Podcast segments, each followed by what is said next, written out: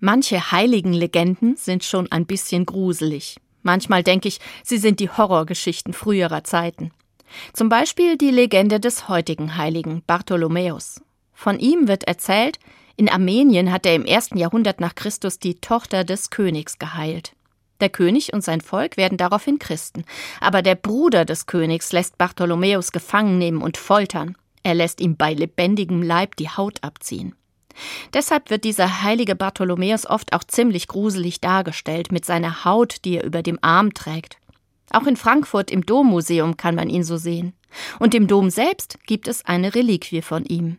Bartholomäus ist deswegen auch der Patron des Frankfurter Doms und zugleich sogar der Patron der ganzen Stadt Frankfurt.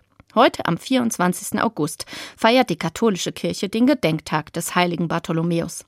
Jedes Jahr um diese Zeit findet deswegen in Frankfurt das Stadtkirchenfest statt, mit Gottesdienst und einer Schiffswallfahrt auf dem Main. Ich gebe zu, mich gruselt schon bei dieser Geschichte mit der abgezogenen Haut. Trotzdem, was hinter solchen grausamen Legenden steckt, das gibt mir zu denken. Da riskiert einer, gefoltert und getötet zu werden, weil er seiner Überzeugung und seinem Glauben treu bleibt. Er riskiert seine Haut.